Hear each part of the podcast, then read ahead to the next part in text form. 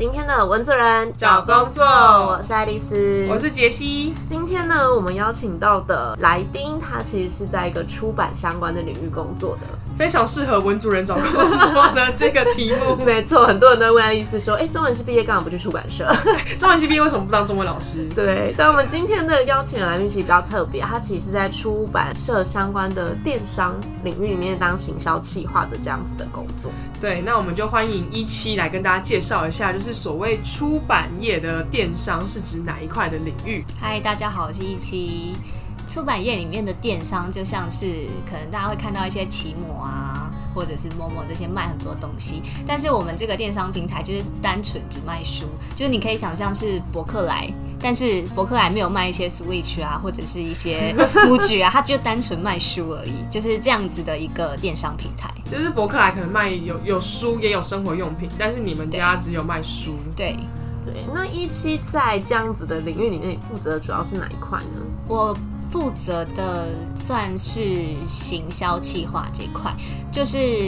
撇除掉电商营运之之外，就是我要做的就是跟在可能像脸书啊，或是 YouTube 频道里面这样跟粉丝做一个互动的角色。电商营运那一块指的是哪些？可以跟大家科普一下吗？呃，电商营运的话，可能就包含你的后台的商品的上架，或者是全馆活动的企划，或者是一些新旧书书展的策划跟推广等等。这就是在电商平台营运里面会需要做的事情。我这一块也会接触一些，但是我的主力主要是放在跟粉丝或者是跟我们的消费者做沟通的一个社群上。所以主要来说，你会在社群上做沟通，会做 YouTube。那可以举几个可能像你操作过的一些类型，让大家稍微具体化吗？就像是可能假设博客来好了，它可能每个月七号都会有一些会员日，那我们自己的平台上面它我们也会有专属的会员日，然后我们就要在这个会员日的时候，可能跟粉丝说我们这一段期间有什么样的优惠啊，然后这个优惠是可以让你。跟平常不一样的价格买到什么什么样的书，然后用一个有趣或者比较亲近的方式来跟我们的粉丝沟通。因为有些人他可能不会随时每天进到你的网站，所以你要透过这些像粉丝团啊，或者是 IG 这类的东西来告诉他们这些资讯。啊，所以你其实操作的平台除了 FB 跟 IG 之外，还有其他的平台吗？呃，YouTube。那如果 YouTube 的话，像你刚刚讲那些，你们应该会拍成影片的形式，那会有哪一些内容呢？呃，内容上的话，因为像可能大家看一些知识型的网红，都会有一些，比如说说一本书，就是在三分钟之内说一说完一整本书给你听的话，对对 对。但是他是说电影，我们是说书，比较不一样。可能三分钟带你看完一本书，像是囧星人之类的这些，有一些说书人。说书人。然后我们目前就是主要是朝这个方向，然后我们每个礼拜有推出一支的影片来跟大家讲一本书的精华内容。但是我们比较跟他们不一样的是，因为我们是一个电商平台，我们要卖书，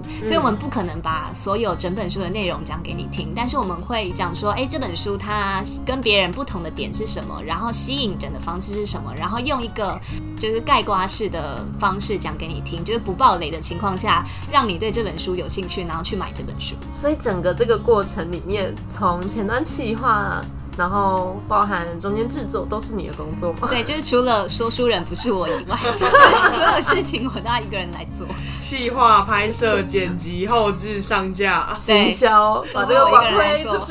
因为我这个挂名的 title 是行销企划，所以全部都要做。可是我觉得可以跟大家分享的地方是，就是因为我们之前访问过代理商端的行销企划，这边是品牌端的行销企划，可以做一个比较。品牌端比较多，它就是需要集战力，然后它需要的行销企计划就是他各个面向可能都可以一条龙的完成，所以他可能也比较不会使用新鲜人的角色。对，因为像在我这个职位里面，形容的话，有可能像是大学里面的气管系，就是你什么都会一点，会一点，会一点，会一点，就是产经人发财。对对对，是吗？产哎，产销人发财。对，产销人发财。对，就是你要各个方面都会小会一点，小会一点，小会一点。可是如果你要说你要专门成为一个很厉害的剪辑师，哎，也不是，或者是专门成为一个很厉害的呃脚本企划，也不是，就是你可能就是要沾一点，沾一点去做这样的事情，就是也算是行销企划，就是大家可能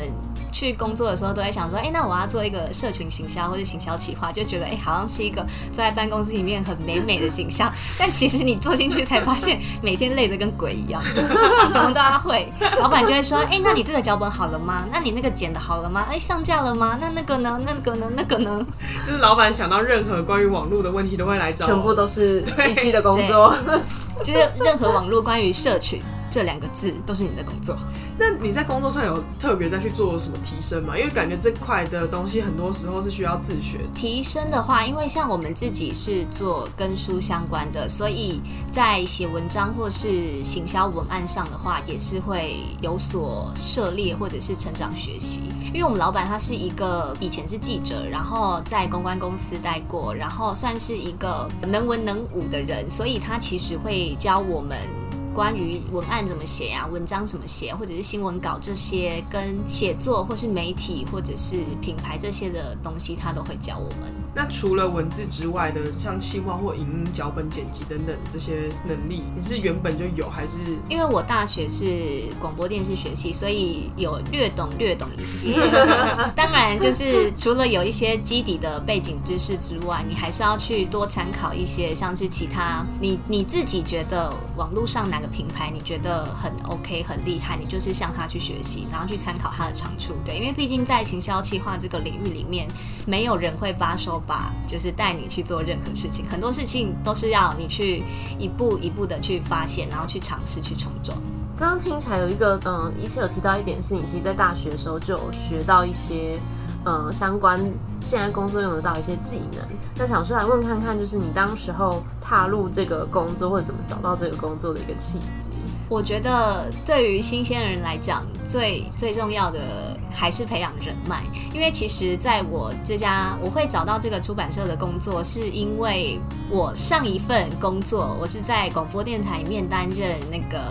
企划，就是负责帮老师录音啊，或者是剪辑，或是策划一个广播节目的一个企划。然后因为当时我的主持人呢，就是现任公司的老板，然后就是我就在跟他讲说，哎，讨论一些职涯的发展，然后刚好他手边有一些不错的工作，然后我们就这样辗转就来到一个新的公司。所以我觉得找工作这件事情，其实跟人脉的培养还是有很大的一个关系。就是你可能现在在这个工作里面很独揽，就会觉得说，哎，我现在觉得 哦，每天都瘦的跟鬼一样，就是很气。但是其实你在这份工作里面遇到的每一个人，都是你下一份工作的人脉。所以刚刚听起来好像你就是已经换了三份工作到现在的，对，就是第一份工作是做跟娱乐产业的协会相关的，对，然后第二份是广播电台，然后第三份就是现在在出版业做行销企划相关。那你觉得这三份工作有没有哪些能力是可以一起使用，或者是你觉得是可以一直不停的在精进的？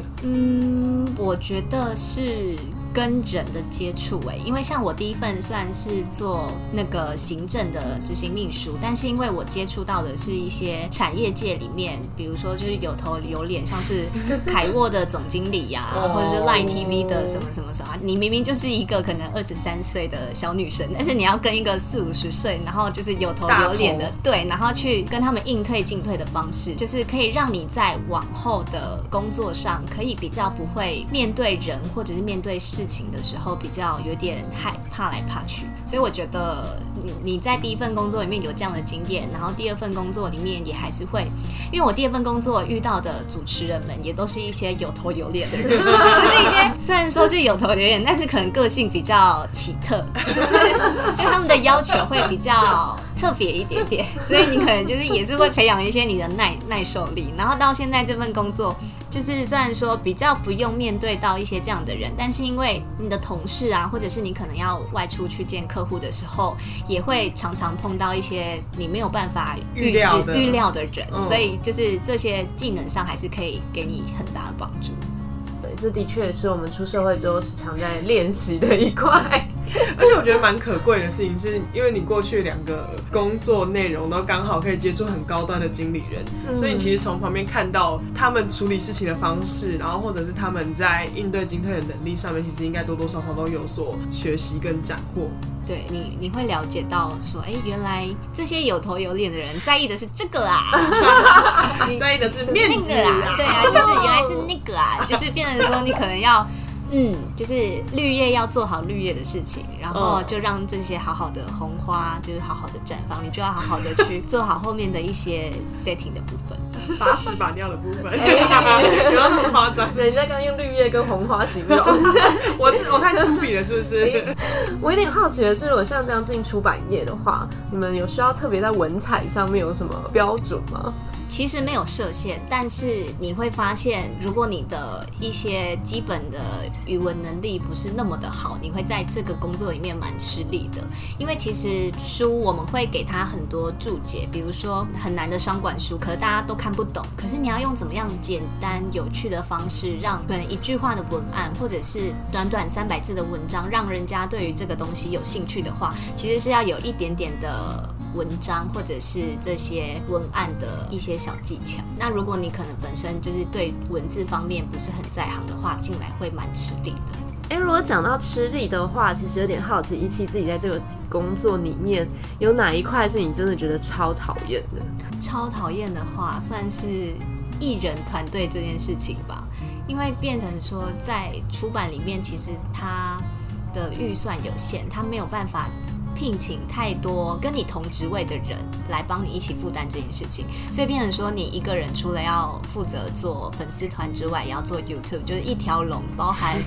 剪辑、企划、脚本啊什么这些都要你一个人做，就会变成说你有时候可能会想要找一个 partner 来跟你讨论一件事情，说没有，你要自己做决定，你要自己去尝试，说哎这个效果好不好？然后可能尝试错的话，你就要去有一些承担 被骂的风险。对。啊我就怕被骂，对啊，但是不行啊，你只有一个人啊，要骂还是骂你啊？没有其他人帮你扛。对，所以我觉得就是在一个人要面对这些可能未知的事情的时候，会比较痛苦一点点。我觉得这可能也可以跟大家分享一下，因为其实我们之前有找过代理商的 A E。然后现在又听到品牌端的行销细化，大家可以去做一些比较，因为确实一开始很多新鲜人会往代理商端是会有原因的。一方面是代理商端，他也比较欢迎新鲜人，因为他就是其实就是需要人力，他可以训练你，他可以让你有很多 partner 跟主管 带你去成长。但是品牌端这这一块确实他的可能预算也比较吃紧，然后他需要的人就是要一条龙的完全帮他做完所有行销方面的规划。所以可能在品牌端这边的行销计划就会比较吃苦耐劳一点。对，就是各有各的辛苦啦。对，对，除非是可能，我觉得相较起来，如果品牌是比较大的那一种，他还可以有钱可以请代理商帮他做一些琐碎的事。对。但如果是偏中小型的，或者是可能他自己在于行销这一块不是他的主力的话，可能就像一期这样就会比较辛苦。而且我觉得还要看产业别。因为我们本身是出版，所以就是各方面可能对于公司来讲，他们会觉得做内容可能做书会比较重要。可是像这种行销企划的这种职务，他们会觉得，哎，那有找一个人，然后可以做这些就好啦。我为什么要把我所有的个资源拿来做这件事情？就是可能他在意的点不是这个，所以就会变成说你这方面的资源会被压缩。哎，刚刚听起来的话，我觉得有一个疑问是，你并不是挂在一个行销的团队里面，好像是只是别的人可能是负责销售、负责采购或等等等，然后你自己负责行销。是现实的状况是这样吗？现实的状况是，呃，不完全说是这样子，因为其实，在我们整个电商平台里面有包含。平台的行销，那我自己是负责是社群的行销，然后我们可能行销门会、行销 PM 门会一起讨论，但是因为做的领域不一样，所以。他的经验值没有办法套用到你这边，就是可能像做网站的行销，他网站会有他网站的一套，可是你不能拿网站的东西拿来做粉丝团或者是做 YouTube 上面。所以其实虽然说大家都是一起开会讨论，但是其实在执行上是那个小小的一些小小 mega 还是有一点不同。而且确实就是如果你要让所有的人都了解你正在做什么，然后再请他们给一些建议的话，那个也是非常非常耗心力的。你要先让所有人了解，然后再请他们给一些建议，而且通常会你会花非常多心力在 brief，出来的 feedback 是非常非常少的，嗯，然后你就会觉得我花这么多时间，我还不如去自己想办法 把这个东西做更好。对就在经操作的实物经验上面，超常是你在解释，然后他在问你问题，然后等他问完之后，最后给你一个好像也没有真的很相关的回答，对，然后你就会觉得，那我干嘛问这个问题？对，然后久而久之就恶性循环，就更不想问。对，就大家就各自做好各自的事情，然后也没办法找别人做讨论。对，嗯，所以好像其实站在平台端，如果你只有一个人的时候，的确有可能遇到这样子的状况。对，就是时常会感到无助啦。那如果呃你在品牌端做完行销企划的话，未来有可能继续投入的领域，可以跟大家分享一下吗？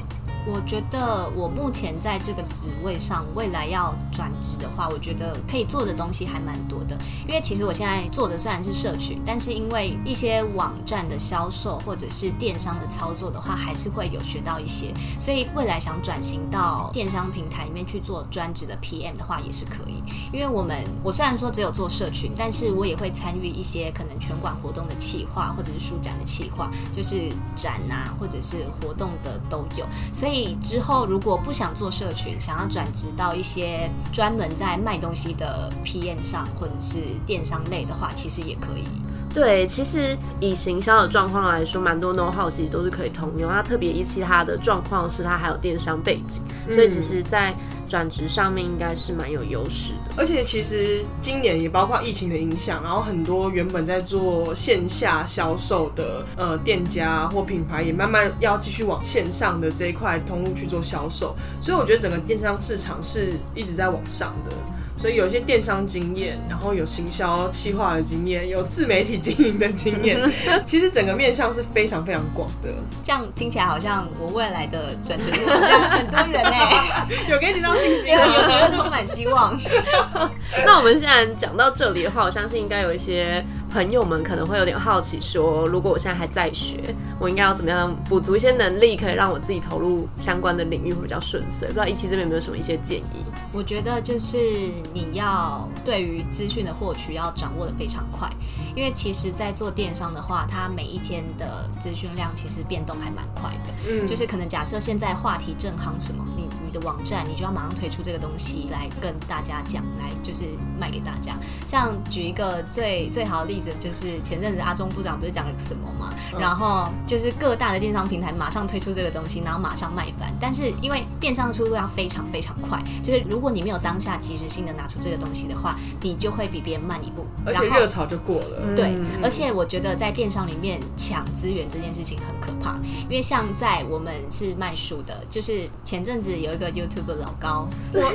我跟爱丽丝也超爱看，没错，五岁才到团，就是他他都会讲一些可能关于呃一些奇幻或者是一些神秘的事情，然后他刚好就有讲一本这样相关的书，然后那本书是我们家出的，然后因为一开始的印量其实没有很多，呃，影片一发出之后，隔天大家就疯狂在抢这本书的资源，哇，然后果然是老高买到行销，对，就是变成说你要对于资讯的掌握非常快速，就是像博客来好了，他们就是可能当下隔天早上一上班就直接刻定五百本走，他把所有的资源都拿走了，就对于其他电商来讲说没有书可以卖了，所以变成说你根本没有东西可以卖的时候，你就只是不断的让这个热潮慢慢过去，可是你却没有在这个热潮上分到一杯羹，所以变成说在电商里面，你资讯的获取速度跟你的行动力要非常非常的快。我记得之前那个就是罗志祥的事件一出来之后，隔天就立刻哦，没有隔天，当天就有那个时间管理大师的各种书，对，还有各种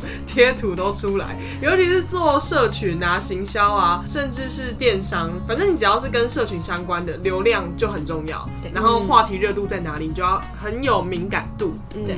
所以我觉得，就是如果你本身对于这种快节奏的生活比较没有办法适应的话，可能比较不适合来做电商或者社群，因为你会做的很累，因为你每天都要追着这些资讯跑，因为资讯是每一天每一天每一分都在更新，只要你没有掌握到一个的话，你可能那个销售或者是一些 KPI 的值就跟不上，听起来压力超大。我觉得这这也是有好玩的地方啦，对，就是你可以一边滑脸书，一边发现 对，一边发现工作上的新亮点。对对，那这就变成说，你二十四小时都要在工作哦，有可能，也就是电商里面还蛮辛苦的一部分啦。对，就是你滑脸书的时候，变成很有意识的在获取资讯，而不是当休闲娱乐。对，嗯嗯嗯，我觉得这一点也蛮看个性的，嗯就是很适合某一些真的本身就喜欢新事物、然后快节奏的人。对。或是网络重度使用者。对，可是网络重度使用者跟你有没有那个敏感度去想到说这些话题可以做成什么样的行销模式，那个连接也是需要训练的。对，嗯。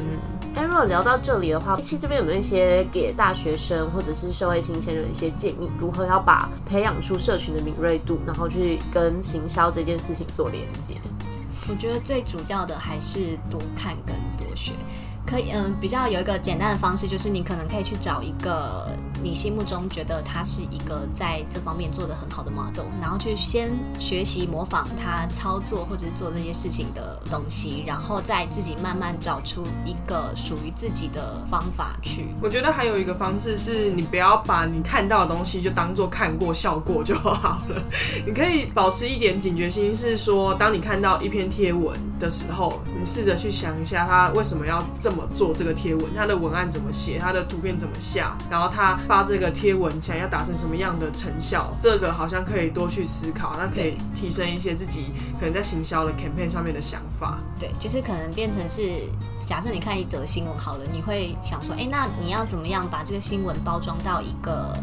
粉丝团上面？嗯然后如果这个粉丝团又是一个比较有属性的粉丝团，就是可能专属于书或者是商品的，就是你要怎么想让这个新闻融入你的商品或是你们的品牌这个东西，然后去推出这个话题。是可以，平常可以多看多做一些这些的练习，然后其实你多做之后，在需要用到的时候都还蛮派得上用场的。基本上是建议大家可以更有意识的去接收资讯，然后像一期提到的说多去练习，然后反复的可能测试自己到有没有办法把这些运用在一些行销上面。因为刚刚我们大家分享了一些一起就毕业之后从事了三份工作，然后还有现在这份工作的一些内容，还有需要具备的能力。那想要在节目的最后聊回你的大学生活，就是你是哪个科系毕业的，然后还有在大学的时候从事过哪些比较有趣的活动？大学的时候是念广播电视学系，然后从事的事情就是有广播、有拍片，也有做电视，所以我觉得可能是因为有这方面接触媒体的经验，所以不管是在剪片啊，或者是做广播啊，或者是电视的一些运作，都还可以略知一二，就是 感情略懂。对，略懂略懂。你要说非常专业也还好啦，跟其他专业的人比起来的话，就是可以跟他们有一些聊天的共同话题。但是没办法取代它。那如果这样子的话，假设回到大学时候，你有哪一些东西是觉得还可以趁大学时期去多精进的地方吗？我觉得可以多去参加呃校内的实习平台，或者是在校外利用暑假的时候，可以到一些媒体公司，或者是你想要了解的领域的公司里面去实习。可以先从试试水温的方式去了解这家公司运作的模式，就可能向往进入一家媒体公司，你可以先去那边做实习，你可以大概了解一下他们的运作生态，而不是直接可能毕业之后进去发现，呃，这个地方怎么这样，不喜欢这里，就是可以至少先有一些预想，然后如果你可能进去这个地方真的很喜欢，你也可以在那边边做边学，也总比你可能就是出了社会要去找工作的时候，就是一点人脉都没有，就是你可能可以先进去，就是先探探路，就是可能会认识一些人，然后这些人的话会在你未来要找工作的时候给你一些意见。那你那时候有做一些校外的实习吗？那时候的话是在泛科学那个、哦那那个地方有新媒体对对对，新媒体产业有做一些实习。但那时候做的内容大概是什么？那时候做大概是活动企划，就是因为他们会常办一些讲座活动，所以就是有一些现场执行企划的经验。那你有好奇说，例如像刚刚你提到你在范科学实习过，那你觉得这个实习的经验对你来说的帮助会是什么？我觉得这个帮助对我第一份工作影响还蛮大的，因为我第一份工作它其实是在新媒体产业里面要促进大家的一些感情交流，然后因为我在范科学里面主要是担任可能活动执行的部分，然后这个执行的经验就刚好可以应用在第一份工作上面，就是一些大家产业内的一些交流，就是你可能对于活动的执行跟企划会有蛮大的一些帮助。那如果现在回到大学的话，你有特别想要再增加哪一块的能力或者是经验吗？我觉得如果可以回到大学的话，可能会想要再去多尝试一些其他领域的事情，因为像我大学是做广播电视跟媒体相关，然后实习也是，然后到现在出社会工作，三份工作里面其实也都跟媒体有很大很大的关系，所以我会觉得就是从以前到现在都是跟媒体相关，想要 如果可以重回大学，想要去做一些这个以外的事情，可能就是像一些跳痛一点电子业呀、或者是咨询业 这种反差比较大的，因为觉得大学的时候是可以最不负责任吗，就是你可以有无后顾之忧去尝试各种你想做的事情。嗯，因为像现在的话，你不可能一个媒体背景出身的，然后跑去电子业也是可以，可能会比较辛苦，就是因为大家对于学生的包容力比较强，所以你可以在那个时候进群去尝试各种不同你觉得有可能性的领域。嗯，嗯，我觉得电子跟科技业很跳哎、跟你原本在做的东西很八竿子打不着的感觉。但我觉得这个想法还蛮有趣的。正好我们这几集有访问到，例如像呃武雄，他可能也是在电子业相关的 PM，或者是说可能 Hannah 他是做一个跟系统比较相关、广告系统相关的。其实我一度有在想说，会不会其实我们的工作不像我们自己想象的这么的局限？嗯，对，也许就像一期说的，如果大学的时候我们有多一些其他的资源，然后也许去体验过，或许我们自己的选择可以更广。可能也是因为学生时期的尝试是可以比较没有后顾之忧的，然后比较没有成本，相对来说比较没有成本的。有任何你觉得可以尝试、想尝试的领域，都可以试图去了解看看，或者是甚至真的进去那边实习看看，然后你也可以更清楚说自己到底在哪一个领域里面是比较擅长，然后有机会可以当做未来质押的方向。嗯，没错，因为等你出了社会之后，你每一次的尝试后面都有房租压着你，房租啊，还有履历很难堪，对，然后老板会很多问号，然后你会有很多的压力，然后一个恶性的循环。最后你就会觉得好啦，算了，我就继续这个工作好了。好啦，不要这么压力那么大啦。因为我们之前访问那个李昂，他也是有讲到说，三十岁之前其实各种尝试都是相对来说代价也比较小的，所以。当然，我觉得趁年轻的时候可以多去学、多去试，都还不错。嗯，没错，那我们就谢谢一期今天来这里跟我们分享这么有趣的一些经验。谢谢大家。那文主任找工作，我们就下回见，拜拜拜